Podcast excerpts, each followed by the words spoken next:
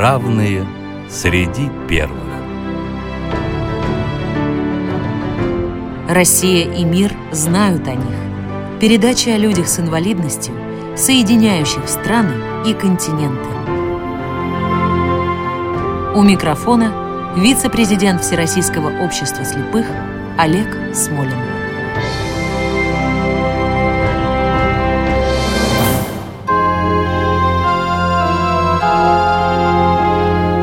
Здравствуйте! Сегодня нашу программу мы начинаем с прелюдии Баха, которая после фильма «Солярис» стала символом отношений человека и космоса. И не случайно. Герой программы – крупнейший астрофизик современности, популяризатор науки, автор прогнозов предостережений, в каком-то смысле Кассандра 21 века, и при этом человек с тяжелейшей инвалидностью. Короче, наш герой сегодня – Стивен Хокинг.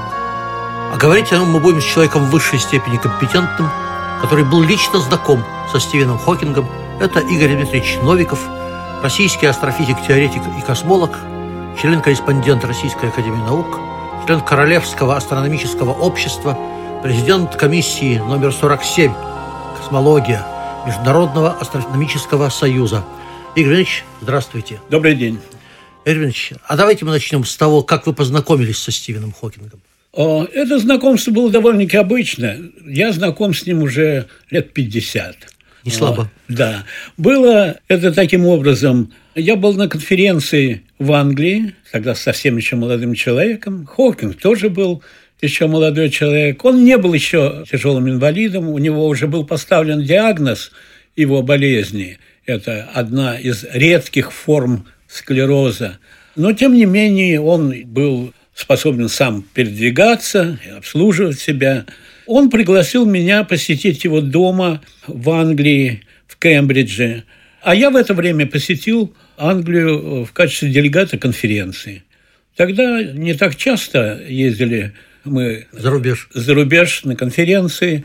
Но вот это была такая возможность. И тогда впервые увидел эту пару. Он уже был женат, и с тех пор мы много раз встречались и за рубежом. Он бывал у нас здесь. Я бывал много раз в Англии, конечно, у него. Мы встречались и на конференции, главным образом на семинарах. Ну, бывал и у него дома многократно.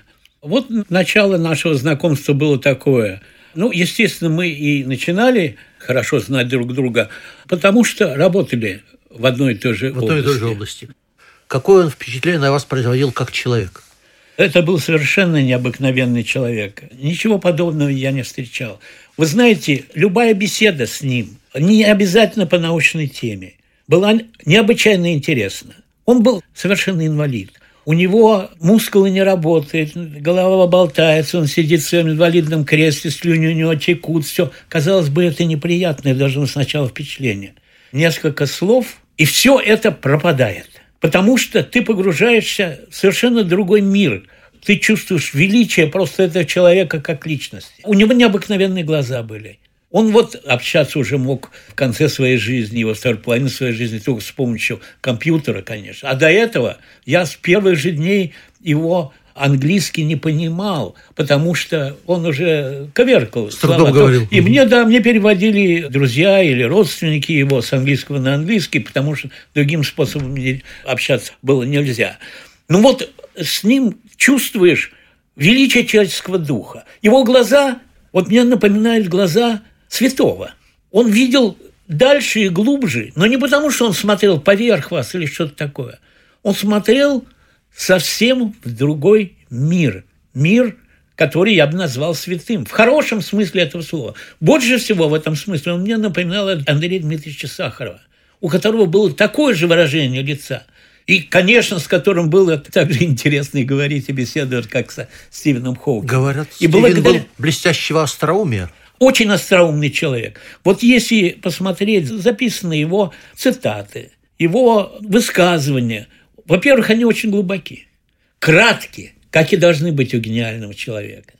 В общем, я думаю, что благодаря тому, что был Стивен Хокинг, что мы знаем, что есть такие люди и могут быть такие люди, мы все должны стремиться хоть в какой-то степени быть похожи по духу, по направлению наших чувств и мыслей. Он стремился быть не просто лучшим в своей области из всех коллег, несчастных людей.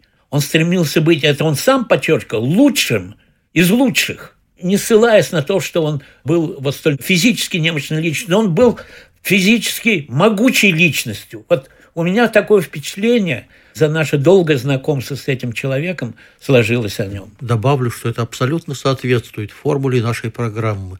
Равные среди первых. Да, это так.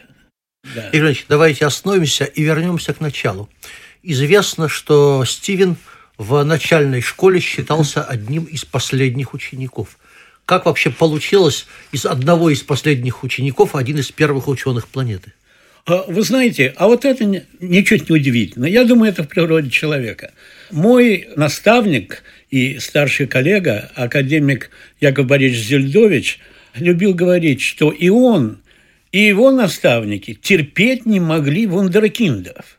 Потому что часто вундеркинды, ну, они вундеркинды, но вот развиваются и остается вундеркиндом он не становится настоящим первым ученым, а остается вундеркиндом.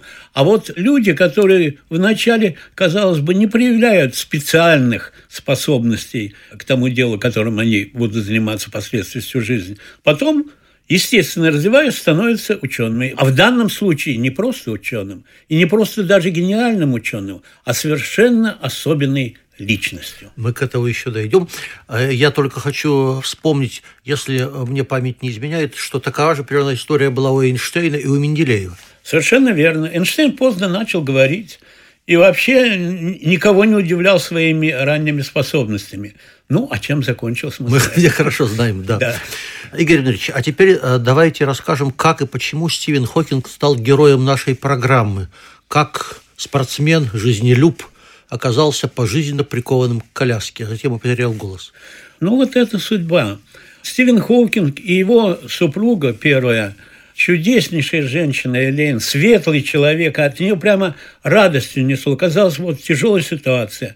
На ее руках был Стивен Хокинг, больной человек, потом совсем больной человек. Трое детей у них было. И вот столько забот. И она сначала все это несла на своих плечах сама. Колоссальнейшая удача – вообще для мужчины, а для ученого, тем более с инвалидностью и подавно. Стивен Холкинг любил повторять, если вам в жизни встретилась любовь, не пренебрегайте этим. Вот я думаю, он последовал этому примеру, и ему в жизни повезло. Они были вместе 25 лет. И, конечно, Элейн, его жена, способствовала тому, что он, несмотря на жесточайший удар судьбы, он получил вот э, эту болезнь, склероз центральной нервной системы, который развивался и который неизбежно должен был привести его к смерти. Когда поставили диагноз, ему предсказывали два года жизни. И случилось следующее. Он был как вы подчеркнули, жизнелюб, он занимался грибным спортом. Мне рассказывал и он, и она, как вначале он занимался фигурным катанием до болезни своей. Вот. И потом вот такой неожиданный удар судьбы. Он, конечно, впал в депрессию, как он мне говорил. Да, и тогда начал слушать Вагнера. Очень активно, а особенно, как э, он сам вспоминал, предвестие смерти. Давайте да. мы приостановимся на минуточку и послушаем то, что слушал наш герой.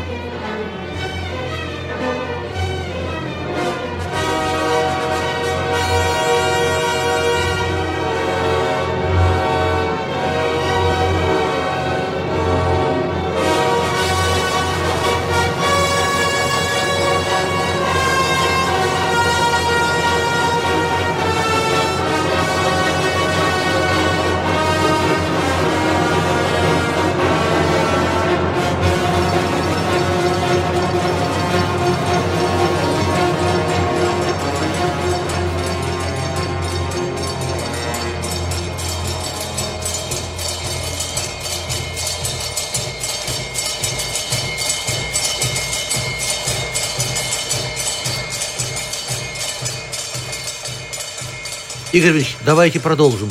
Итак, этот самый боковой амиотрофический склероз, да, я с трудом такое, выговариваю. Такое, я тоже. Это, это, это было очень серьезно, и потом это совершенно неизлечимо и совершенно быстро прогрессирующее. Потому что смерть ему была неизбежна. Он, как я уже сказал, впал в депрессию, запил. и понял, что все кончено. Тут вот ему повезло, он встретил свою будущую супругу, они полюбили друг друга, женились и просто бросили вызов судьбе. И тут, как говорит Стивен, я понял, это его слова, я понял, что у меня есть семья. Я должен семью обеспечивать. Для этого я должен работать. Для этого я должен получить докторскую степень. И я начал работать. Для этого он просто не занимался наукой. И он потом довел, и мне это понравилось. Да, и это его слова, вы правильно. Он говорит, и я был удивлен, что мне это понравилось. Вы знаете, я вот согласен с этим мнением Стивена Хоукинга, что самое большое счастье в жизни – это любить работать. И, конечно, любить свою работу. Да, есть такая шутка «займись любимым делом, и ты никогда не будешь работать». Верно. Ну, я думаю, она не совсем точна, потому что и ты будешь всегда работать. И ты будешь всегда работать, да, да но никогда это тебе не будет в тягость. Нет, безусловно, поэтому и будешь работать. Игорь Ильич, ну, а вы, коллеги, работали в одной области. В чем видите главное достижение Стивена Хокинга в области теоретической физики? Насколько возможно это объяснить нашим слушателям популярно?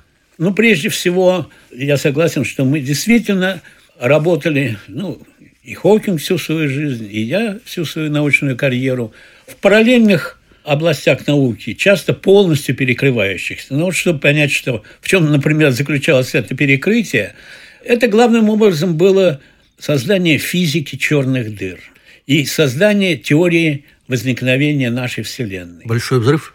Большой взрыв. И что было до этого?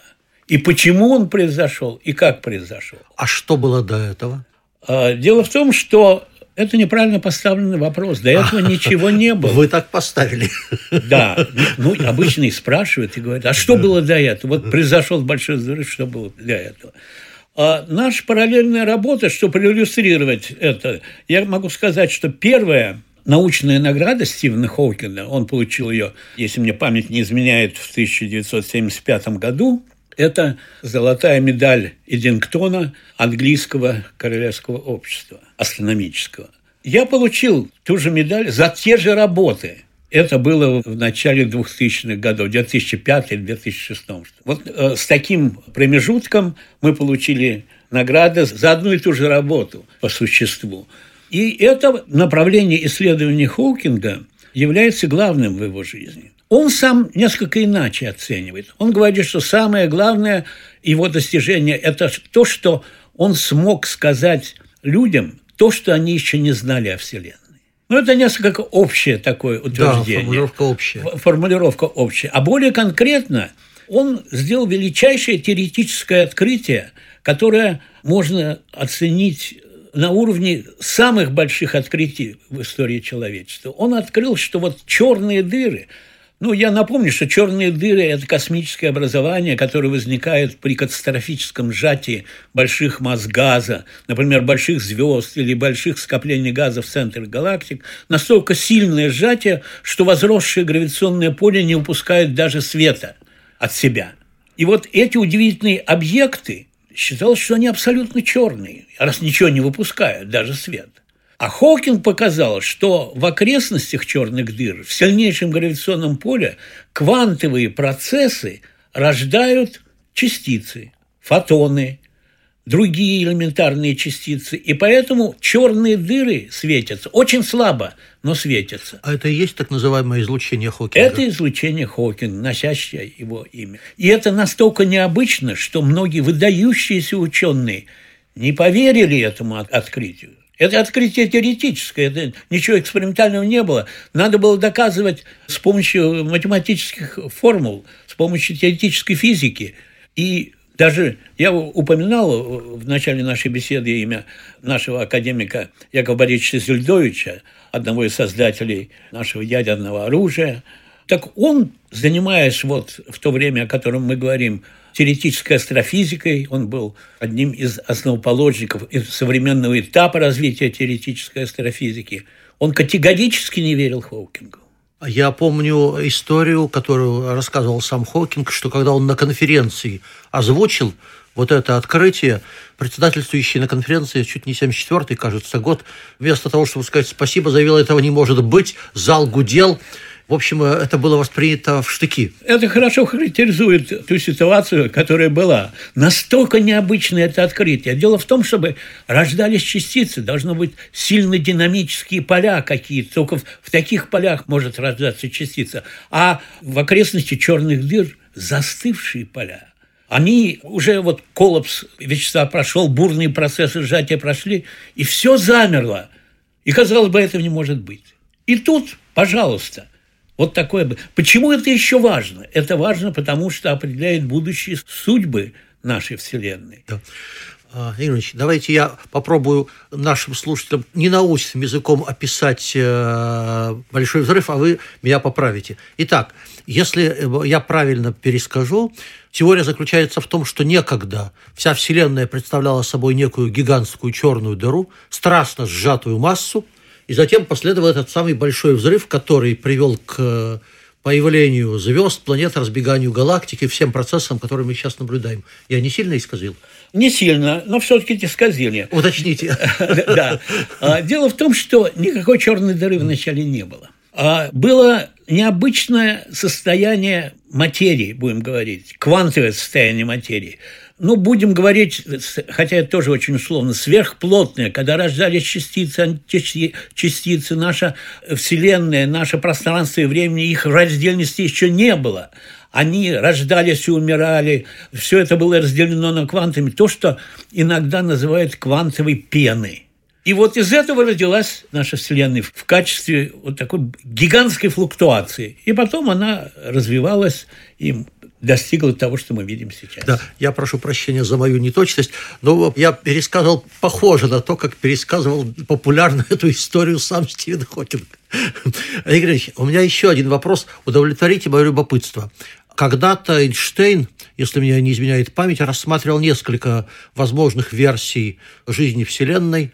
Стационарная, соответственно, большой взрыв и пульсирующая. От теории пульсирующей Вселенной – то есть одно э, время разбегающиеся, а другое время сжимающиеся отказались, сейчас ученые, она считается недостоверной? Дело в том, что Эйнштейн свои версии выдвигал еще в то время, когда мы не знали, что Вселенная на самом деле сейчас расширяется. Эйнштейновские версии были созданы до того, как Эдвин Хаббл наблюдательным способом открыл расширение Вселенной. Она же замечательный соотечественник Фридман теоретически предсказал, что Вселенная должна э, расширяться. расширяться.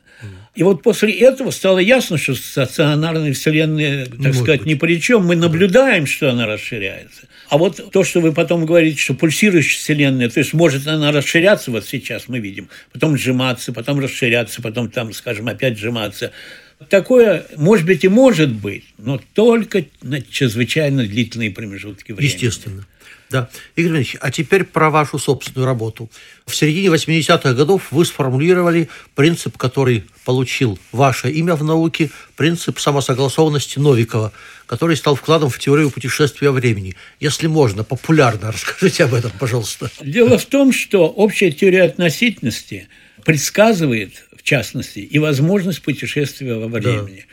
Вообще-то во времени то, что можно путешествовать, ничего страшного нет. Мы с вами путешествуем во времени. От прошлого к будущему. Конечно. Это путешествие во времени. Вот только в этом направлении. Можно, и теория относительности Эйнштейна предсказала следующее, что возможно путешествие во времени от прошлого к будущему с разной скоростью. Если мы на ракете летим, то, вернувшись на Землю, мы попадаем в далекое будущее. То есть наше время будет течь на ракете медленнее, чем у людей на Земле. И тем медленнее, чем выше скорость. Тем медленнее, чем выше скорость. Но скорость не может превышать скорость света. эффекты, так называемые. Это, да. так сказать, интересно, важно.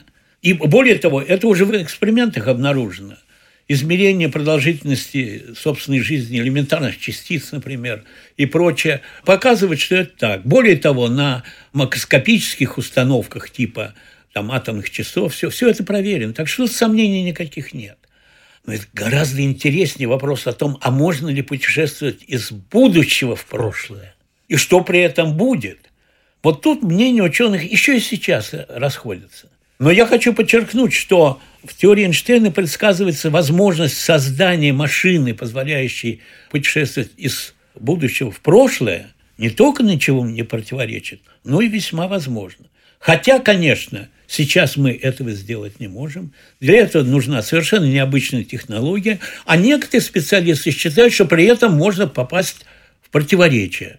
На самом деле, казалось, легко вообразить себе, что как-то я в прошлое попаду, я встречу самого себя или еще встречу своих родителей. А если, извините, я что-нибудь сделал со своими родителями, есть такой парадокс отцеубийстве или что-то в этом духе. Извините, что я это, так сказать, говорю, что возьму и убью своего отца до рождения меня в будущем. Как же я появлюсь и, и потом еще вернусь в это прошлое, чтобы совершить это ужасное преступление. Вот, казалось, такие противоречия, они показывают невозможность путешествия из будущего в прошлое. И когда я впервые обсуждал эти возможности со Стивеном Хокманом, он категорически был против возможности путешествия из будущего в прошлое. Будущего в прошлое. Главным образом основываясь на вот тех аргументах, которых я кратко сейчас упомянул. Вот такие. Более того, он говорил, что должна быть цензура существовать. В шутку это говорил. Вот такая цензура космическая, хронометрическая цензура, которая запрещает такое путешествие, потому что она будет вести к каким-то противоречиям. Мне удалось показать, что это не так. А, согласно теоретическим работам моим, согласно теоретическим работам известного американского физика и астрофизика Кипа Торна, который недавно стал лауреатом Нобелевской премии, никакого противоречия здесь нет. А дело в том, что вот тот принцип, который вы упомянули, принцип самосогласования, утверждает, что если выполняются основные законы физики, то процессы, которые протекают при наличии машины времени – позволяющий путешествовать из будущего в прошлое, или без нее, всегда будет протекать самосогласованно. Отсюда и название принципа. Конечно, если возможно путешествие из будущего в прошлое, то будущее может влиять на прошлое. Да, это так. Могут в этом случае возникать очень интересные сложные физические процессы. Но они, процессы эти, будут протекать по законам физики – часть процессов, которые мы знаем, будут запрещены, вот в частности тот процесс возможного убийства своего отца, он будет невозможен, но только потому, что будут запрещать законы физики. Чрезвычайно интересно. Игорь Ильич, мировую славу в широких кругах Стивену Хокингу принесла краткая история времени. 10 миллионов экземпляров. Для научно-популярного издания небывалый случай. В чем причина невероятной популярности этой книги? Вы знаете, тут мое мнение несколько отличается от мнения широкой общественности, я бы сказал, и от мнения части специалистов. Эта книжка интересная, написанная Хоукманом, книжка блестящая, но не самая, я хочу сказать, это мое личное мнение, но не самое блестящее, что я читал в научно-популярной литературе. Есть книжки, посвященные в том числе и тем же направлениям исследования человечества – который гораздо интереснее. Что же случилось со Стивеном Хокином? Его книжка попала в нужное время и в нужное место. Так часто бывает в нашей жизни. И тут примеров можно и не приводить из других областей и культуры, и жизни. Эта книжка, я еще раз хочу сказать, она, конечно, написана блестяще, но она была правильно издана, правильно раскручена, по-настоящему мастерски. Сам Ховкин говорил, что он всегда мечтал написать книжку, которая будет в киосках на станциях метро, на железнодорожных станциях и в аэропортах. Так оно и есть, и так оно было. А вот книжка эта стала очень модной, и ее престижно иметь каждому интеллигентному человеку и говорить вот, а еще и задавать вопросы из этой книжки. Вот так сложилась жизнь. Но я хочу подчеркнуть, это мое мнение. Стивен Хокинг написал и другие книжки, тоже достаточно интересные – но в отличие от его абсолютной гениальности как человека и как личности, я хочу подчеркнуть, научно-популярная его деятельность вот в этом плане, что мы сейчас говорим, по моим представлениям, не так велика, как они обычно говорят. Ну что ж, э, для меня, Игорь Ильич, наша сегодняшняя программа одна из самых интересных за несколько лет, э, как я выступаю в роли ведущего. Жаль, что мы не успели сегодня рассказать о многих других сторонах жизни – творчества, судьбы Стивена Хокинга. Я напоминаю, что сегодня нашим гостем был Игорь Дмитриевич Новиков, российский астрофизик, теоретик и космолог, член-корреспондент Российской Академии Наук, член Королевского астрономического общества, президент комиссии номер 47 «Космология Международного астрономического союза». Спасибо огромное, Игорь Дмитриевич, за участие в нашей программе. Спасибо. А в заключение хочу сказать, Стивен Хокинг ушел из жизни, оплакиваемый миллионами людей. Он стал всемирно признанным ученым в такой ситуации, где многие вели бы просто растительное существование. Он был атеистом, но по желанию детей похоронен по христианскому обряду. Он мечтал побывать в космосе, но и успел. Убежден, благодаря таким, как Стивен Хокинг, станут былью самые фантастические мечты человечества.